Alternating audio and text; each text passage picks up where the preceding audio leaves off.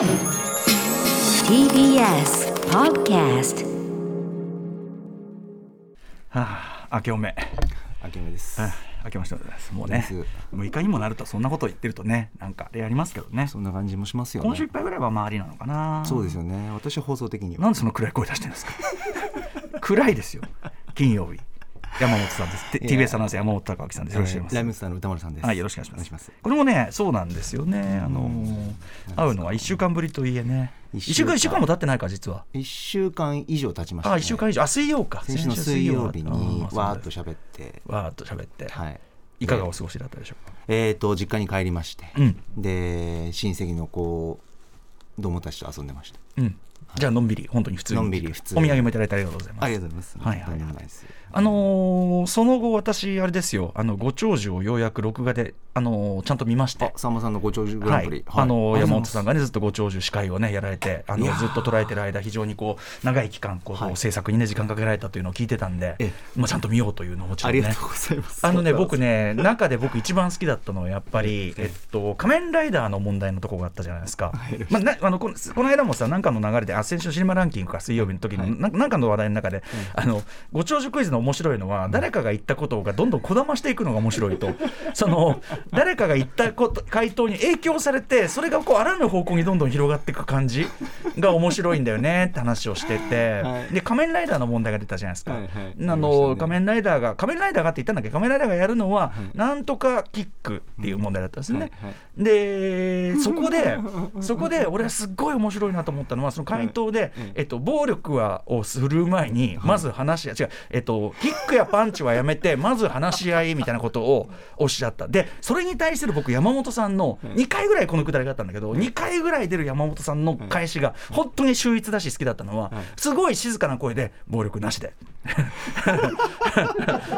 これがね本当に僕はツボだったんですよね。全然そのこっちはおどけたりしてない、うん。キックやパンチはなしでみたいなこと言ってねね暴力なし。で これがね僕的には今年のご長寿のハイライト的瞬間ですね。2回ぐらいやった。その山本さんがその受けをするのが、ね、暴力はなしで。あれがねよかったしまあぶっちゃけそれ正論だしさ、うん。話し合いでみたいなのがさ、うん。まあ、ちょっとトーンはねあの落ち着いた感じでご長寿の皆さんに申し訳ないなと思うんですけど、ええ。確かに客観的に聞くと、ええ。何らあの変哲のない普通の会話というか、んん。そう。でもだからそのある意味ご長寿たちの言っているいやいやそのキックやパンチしちゃダメだろうとその前にまず話し合いだっていうごもっともたれに対してちゃんとそれをこう茶化すではなく突っ込むではなくその通りですねと受ける。あれはやっぱご長寿メソッドというかさ、ええ。他の番組ではありえないじゃない？そのそのうんうん。受けっていくら正論であろうと、ええええ。そんな受けはありえないわけで なんかこうご長寿ならではのそのなんていうかなあのちゃんと受けてることがおかしいっていうか、ええええうん、あれとして僕あの瞬間がとても良かったし山本さんいい仕事されたとあの瞬間非常に思った次第でご録ざいます。画していただいて。そうなんですよ、まあ思い出すな確かに。なんか考えてみると、うん。放送見るとあのなんていうんですかね。あのやっぱりもちろん生放送じゃなくて編集されてるんで、うんうんうん私のコメントとかで使われているところが、はいはい。やっぱ傾向として、うんうん。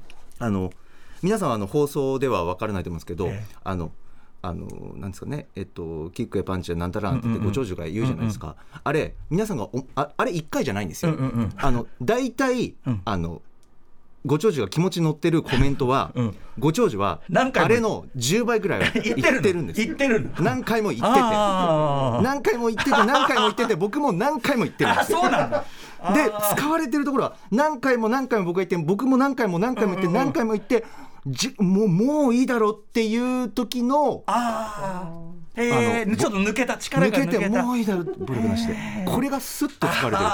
大概そうですね。すごいねだから素に近いというか。あのだからわかんねえ。あのススタンリー・キューブリックがさもう何百回と同じテイクやらせてさでもうこっちがうんざりしてもう目が死んだところで「はいオッケーみたいな。とかあとはわかんねえ。ウィリダウィリアム・フリードキンがエクソシストやった時にあの神父役の人が、ええ。私演技のプロじゃないんで無理ですっていうのに何百回も何百回も出て出してもうできませんって言ったところでビンタ一発これダメですダメですよ今ねそんな演出したら。ビンタ一発ギャッてショック受けて目が涙ぐんだところではい本番行ってみようって。そういう演出。力抜けたところもしくはこうちょっとねちょっとふっとこうなった瞬間を撮るという。お察しします。そうかでもだとしたらやっぱりその何回も何回も取る苦労は、はい。あのはっきり効果を上げてますよね。つまり少なくとも僕がさっき言った他の番組とはちょっと違う、はい。そのなんていうかな、面白みというか、の構造というかがやっぱりそのやっぱあ編集の人まあディレクターなのか分かんないけどその、はい。分かってるんでしょうねその抽出の仕方がね。私も最初はシャンとしてるんですよ、うんうんうん。シャンと座ってシャンとさあ今年もやってきました、うんうんっていうことあもうちょっと力入ってるはい。うんどんどんどんどんそれがテンションが落ちていって、毎年のようにくたびれるしね。はい、座れて、うん。えでそう。でぐっとこうぐっともううんいつまで続くんだろうって思い出した時からのコメントが使われてますいやーでもそれは本当に良かったと思いますやっぱ山本さんは目が死んでからなんぼということが よくわかりますね。お疲れ様でございました。お疲れ様でございましたはいはいえーということで先週水曜日シネマランキング2022がね、まあその山本さんとあとまあスタジオでの放送も最後だったわけですが、はいこちらのメールも来てたりしますんで、えーこんなのを読みながらオープニング始めたいと思います。アフターシックスジャンクション。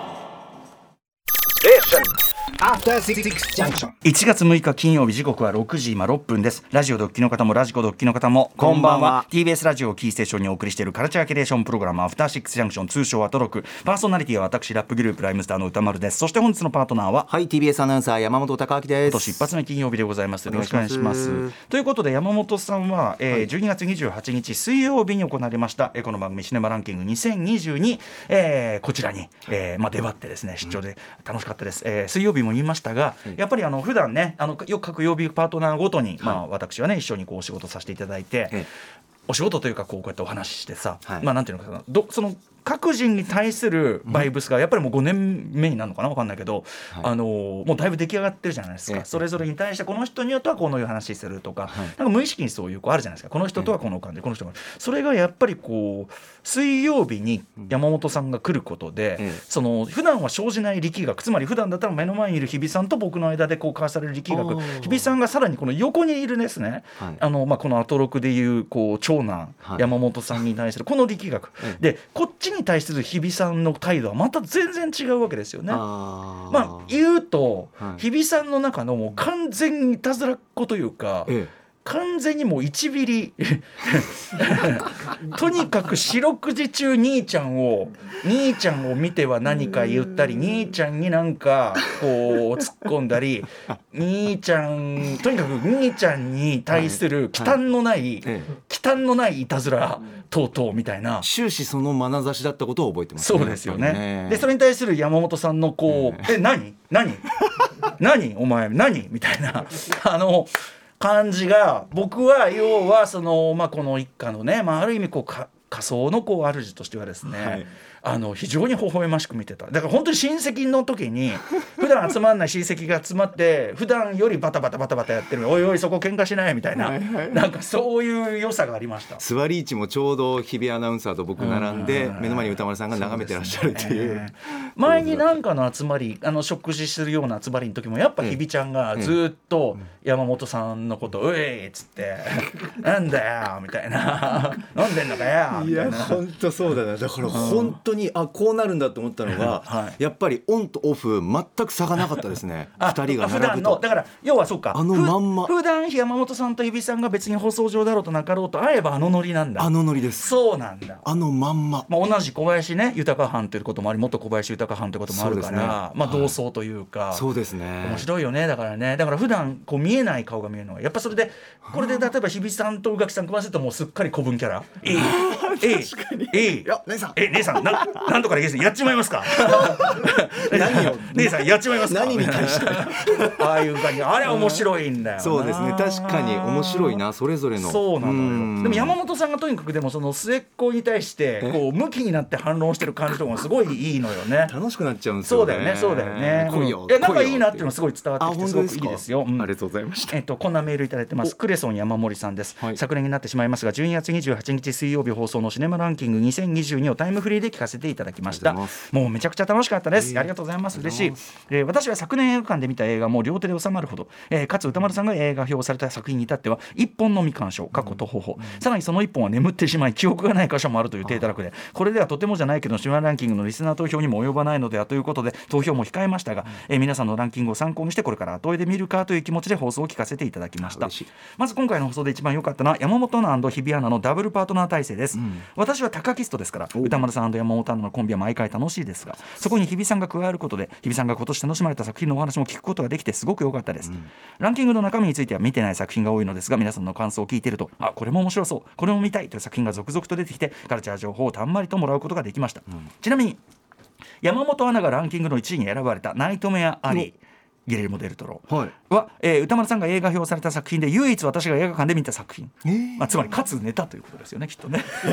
超びっくりしました。こちら山本さんがお話しされていたグラスの音なんかにも注目しながら見直すことにします。それでは今年のアトロクも楽しみに聞かせていただきます。というクレソン山森さんです。ありがとうございます。そうなんですよ。そうですかそうですかねうん、ぜひあのナイトメアリーは本当に、あのー細部に至るまでね、まあ、ゆったり始まる映画なんでね。そうですね。あと全体がこう悪夢の中をたゆたうようなというかさ、はい。そういう作りの作品でもあるのである意味うとうとしながら見るのはこれ正解とも言えます。そうですね。というよりは映画ってうとうとしながら見るのは一つの正解です全然。ほうほうほう。というのは、ええ。その結局その映画というのは、はい。その人固有の体験になっていくものじゃないですか。その見る環境とか見た場所とか、もちろん映画館で見れば見たメンツとか、はい。だからシアター一期一会なわけで、はい。あのうとうとした体験込みのその例えばあなたのナイトメアリーは本当にその一回こっきりのナイトメアリーそれをいくらきっちりねその周到にこれなんか研究したりとか分析とか。それはもちろんそれはそれで味わいがいのうちでありますが、ええ。あなたのうとうとしたナイトメアアリー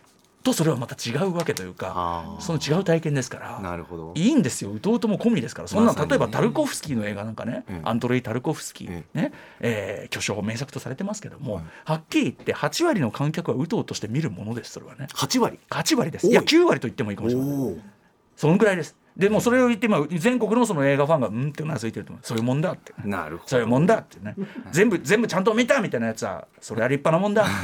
でも大抵はうとうとすんだ。うとうとして見るもんだって。なんてこれがタルコフスキーですから。あいいですね肩肘張らずにうとうとして見たところですそんなあのゆったりしてるんで、ええ目覚ましてもそんなに変わってない、そうなんだええでもそんなに変わってないという意味では以前、えー大学生の時にですね、ええみんなでアーノルド・シュワルツェネッガーのリリトトータルリコールを見に行ったんですね、ボールワーホル面白い映画ですね、めちゃめちゃ面白い映画ですよ、ええ最初から最後までめちゃめちゃ面白い映画ですよ、ところがですねやっぱり夜遅くオールナイトの回だったのか、はい。後輩のうちの一人は寝やがったと。あ。で終わって終わってからこういろいろ話してて、まあ、中には非常に鋭いやつがいて、ええ。ー後輩の桂君ですよ。ね。桂君と非常にできるこう後輩がいて彼があのみんなのそのラストの解釈が間違ってると、なぜなら途中にこういう描写があったから、あのラストは本当はこういう意味だっつって「おお鳥肌立った」でみんなで見てよかった。で中で「僕寝ちゃいました」ってやつが言って「なんでどこで寝んだよお前よ」っつって。え「いやー」っつってなんか最初シュワルツェネッガー戦ってんなーと思って、んでうとうとして目覚ましたらまだ戦ってから同じ場面かと思ってまた寝たんですよね。で目た目覚ましたらまだ戦ってて 最終的に終わってましたっつって、まあ、それはそのそうだろうなと。まあそのそういうことかもしれない確かにシュワルツェネッガーがどこまで行っても戦ってるという単調な映画であったかもしれない。いやそれ言っいたらやいやでもそれはねあのテラサー・ホークさんいうところの例えばねあのこうシュワルツェネッガーの代表作まあ傑作の一つです「コマンド」はい。まあテラサー・ホークさんのストーリー要約、えーシュワルツェネッガーがあちこちに行ってランダムに暴力を振るう。あの要はその一応娘が誘拐されてるんですけどその娘の誘拐を解決するという目的で振るっているとは言えない暴力が多すぎる。多すぎるんですよ。多すぎるんですね。あれ関係あるいやなんならその娘が誘拐されてる島にそのねジョン・メイトリックス乗り込んでいくんですけども、あのーよよ冷静に考えると娘を救う行動とは思えない暴力の振り方で要はですねあの娘がどこの建物にいるかもまだ分かんない段階で、え全建物を爆破して回るんですね。あのだからだ。うん、だからまさにランダムな暴力と言って。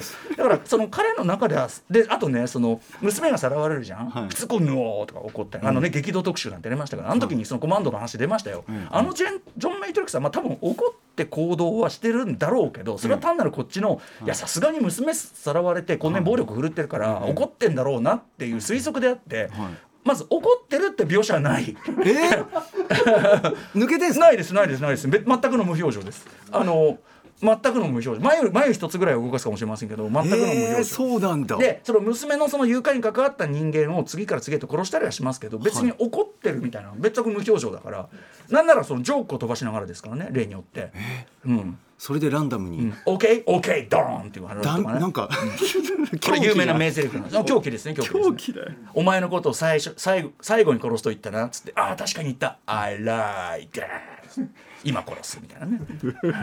全然娘関係ない。怖え、怖えな。殺すことも別にないみたいなね。そうみたいだな。うん。のそうなのでその後輩の感想もあながちねこれはね。なるほど。うん。まあいろんな映画ありますな。だし同じ映画見ててもこれですよ。だからその人が気づかない細部見てる人もいれば、はうとうと加減ででもその映画の本質を言い当てるやつもいる。はあ、それはそれかっこいいな。This is 映画ですよね。しっかり見てんのかな。あとまあもっと言いますけどいつも私言ってることですけど映画というのはとはいえもちろん場面場面をね今だったらビデオとかありますから精査して研究することはできますがその断片を見ることが映画を見るということとは言わないですよね普通でっていう。あの映画を見るというのはやっぱり一定の時間はい。2時間なら2時間一定の時間で流れる音と映像をに触れてで触れた上ではい。振り返ってこういう話でしたとかこういう作品でしたっていうのが映画ですよね、ええ。だからつまりやっぱり思い出すのが映画なんだよってことはいつも言ってるわけですけどそういう意味ではですね今日あの鏡のこと古城ご古城。ろご覧ご覧になりました、はいね見ました。鏡の古城も、えやっぱねそういう作り特にオープニング周りが2回見ると分かるんですけどええ。あの映画とは思い出した時に想起されるものであるということを原監督はよく分かっていてこういう作りにしてるなとつまり初見時にこのリアルタイムではこの映画何を意味するか分かるわけがないえものがいっぱい入ってるんですよね。でも見終わった人なら分かる。つまり遡ればあ覚えてる人はね覚えてる人はあ最初の絵はこういうこと最初の絵なんか全く意味わかんないですよ最初見てて。ああまりに意味わかんなすぎて大抵の人は忘れます。でも終わった後に思い返してみればああそっか最初あれ謎だったけどそういうことか。映画全体包んでんじゃん。わおみたいなことがわかるみたいなことですよ、ね、味わい深いな。いやいやだからまあ優れた映画監督というのはまあそういうものをにしてうまく利用したりしますということですけども。なるほど、はい。えーそしてまあ話。トータルリコールもまさに思い出すことを巡る映画ですからね。そう考えると面白いですよね。あのシュワルツェネがランダムに暴力を振るう単調な映画でもありながら同時に記憶を巡る非常に面白い。そしてポール・バーホメならではの大変意地悪な本当に意地悪な。何度も言いますがこれポール・バーホメン自体が僕あの音声解説とかでももうはっきり言ってるんで言っていいと思いますがその桂君後輩の解解釈が正しかった。少なくともポール・バーホメンの解釈とは一致してましたつまりハッピーエンドじゃないですって。うん。めちゃくちゃバカみたいなハッピーエンドに見えるかもしれないけどとんでもないですって言ってるっていう。だからあの映画いいんですよね。最高ですね。ああ見たくなってきちゃったなえ。ね、4K ねあれ上映もこの間前にやった時行ったりしましたけど、はい。ああいうのもいいね。ドルビーシネマでとかでもやってもいいかもしれないねね。あドルビーシネマといえばね。アトロック映画祭アトロック映画祭ですよ。アトロック映画祭ね。アトロック映画祭の紙をねどっかにやってしまったんでね後ほどね紙が発見された時点でね詳しくお伝えして発見されなければしないという。えー？私はなんだもんこの今週中今週の放送でね何度も言ってますからそんなもの聞き逃したお前らが悪いっていうねいやいや何度もお伝えしたい。こっちから歩み寄る来ることばっかりだと思うなよっていうねアナウンスさせてくださいよ。いや来ていただきたいんで後ほど告知したいと思います、ねぜひぜひ。はいということで本日のメニュー紹介いってみましょう。はい6時半からは週刊映画時評ムービーウォッチメン宇多丸さんが新年最初に評論するのは原恵一監督の最新アニメーション映画かがみの孤城です。そして7時からライブや DJ などさまざまなスタイルで音楽を届けるミュージックゾーンライブダイレクト今夜のゲストはこの方です。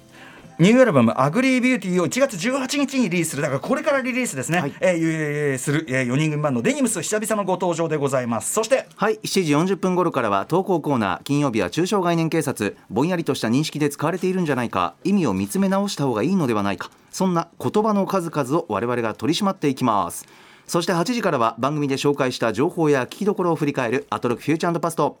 今夜のゲストは映像コレクタービデオ考古学者コンバット REC さんです。宇多丸さん今夜は最後までいらっしゃる日です。はい、えー、東京 MX バラいろダンディ隔週で出演しておりますがまだあの今年最初の放送がまだなので、えー今日は最後までさせていただきまはいす、、番組では皆さんからのメッセージいつでもお待ちしてます。宇多丸アットマーク tbs.co.jp 宇多丸アットマーク tbs.co.jp までお送りくださいまた番組では各種 SNS も稼働中。Twitter、LINE、Instagram フォローお願いします。そして各種プラットフォームから配信されている番組のポッドキャストで過去の放送もお楽しみいただけます。それではアフターシックスジャンクション行ってみよう。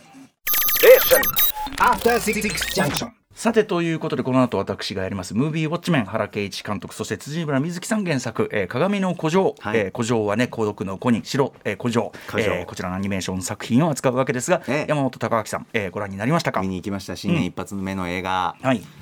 あのいやーーね古城欲しかったな。やっぱり大人の古城がまず欲しいなって思いましたね。あ今現状ね。現状でも、んうんうん。やっぱり。でもさ今の例えばインターネットにおけるいろんなコミュニケーションの仕方例えばそれこそオンラインゲームとかええでそういうふうに機能してるかもですよね。ああそうか、またある種の、うん、素性も知らない人同士が、まあ、集まってみたいな逃げ場にはなってるかもしれないですよね。ネット上の中でってことですよね。そういうメタファーとも取れるかもしれません。それぐらいちょっとこうトリップ感のあるような古城の中とか、はい。まあ、アニメーションも柔らかい色使いだったりとかすごく綺麗だったりとかしまして、うん。なんかこうちょっとこう癒しの時間でもあったりもするんですけど、うんキャラクター的にまずちょっとこうまあこれ気になるなっていうのはやっぱ嬉野が嬉 嬉野気になったな、はいはい。なんかこうアプローチというか女子に対しての、うんうん。やっぱフードを使ったところが可愛くて。お俺ね嬉野くん、そうそうあのねお母さんのクッキーっていうの持ってそうですね恋愛気質の嬉野くん、嬉野くんはでもあのそれが原作からのアレンジの部分というか、ええ原作だと当然もっとぼ550ページめちゃくちゃ分厚い小説なんで上下感あったり。原作だと特に嬉野くんなんだけどもっと各個人の当然キャラクターの描き込みが細かくて嬉野くんはもうちょっとはっきり嫌な面が見える。特にえー特に心ははっきり彼に嫌悪を感じしかもそれが嫌悪を感じてもまあしょうがないなっていう彼の無神経さがあ。ったりもするんだけど同時にまあ劇中で描くでも本質は同じ。ええ。描かれたようにええ。そのみんな僕のこと笑ってたろうっつってそんなことない。そんなことあるっていうこうはあ。の下りはあるから。だかええ。らその本当にあの要はなんていうかな、その嬉野のことをそこまで描いちゃうと多分はい。時間かかっちゃうじゃないですか。その彼のことをもう一回好きにさせたりするのに、はいはい。だからやっぱりそのアニメの尺という意味では、うん。見事なそのなんていうかな整理の具合だとい思います。いいい癖で、うんなんかね可愛い描写でしたけど、ねお母さんがつって、あと嫌な感じで言うとあの恐怖表現が僕もすごく印象に残ってあそこはなんていうんですかねまあある悪い人物の顔面がこうすごくこう、なんていうんですかねあのそこねそっちね。はいあそこ、うん。あそこのね顔面の表現が怖かったです急に来たんで、うん。あこんな表し方するっていうのでゾクッときて、逆に言うとあまあそのなんていうんですかね、うんうん。顔顔にこう無数の黒い線がこううわーっと顔隠すように固まりながらうごめ,、うごめいてるみたいなモザイク的な表現なんですけど、なんか城の世界観からこうすっごくギャップがあるっていうか、うんう一気にこうそこに落とされるこそうですね。もう非常なはい。なんか落差っていうのが。実のはい。現実にある本当に醜いはい。その側面というかでそれにさらされているはい。本当にある人物がいて。そうですね。だからその彼女にとっては城この城一旦の避難場所である城からええ。帰りたくないっていうのはめちゃくちゃ切実っていうか、はい。いや本当に避難だから。そうですね。だからっていうことですよね。あの瞬間にのしかかる重みっていうか重さって言ったらなくて、僕なんなら映画終わって一番先に思い出したのええがそこなんですよ。そうですよね。ドスーンってきて。言っちゃえばそのん彼女というかねそのひどい目に遭う彼女がそのゆえに取った行動は自殺行為と言っていい、はい。うん。なんなら周りも巻き込むような行為なんだけど、そうですよやっぱそこまで追い詰められてたのはなぜかといえば、はいっていうところでやっぱそうですね。でやっぱあそこでやっぱりちょっとなんていうかなまあ結構小さい子とかも見に来たりしたんだけど、ええまあ、手加減しないのが原敬一でもありますよね。なるほど容赦なさがあるなあの京町子先生のコクーンの男たちの描写にも通じるあの顔のない男そうなんですかそういう感じがある。Junction.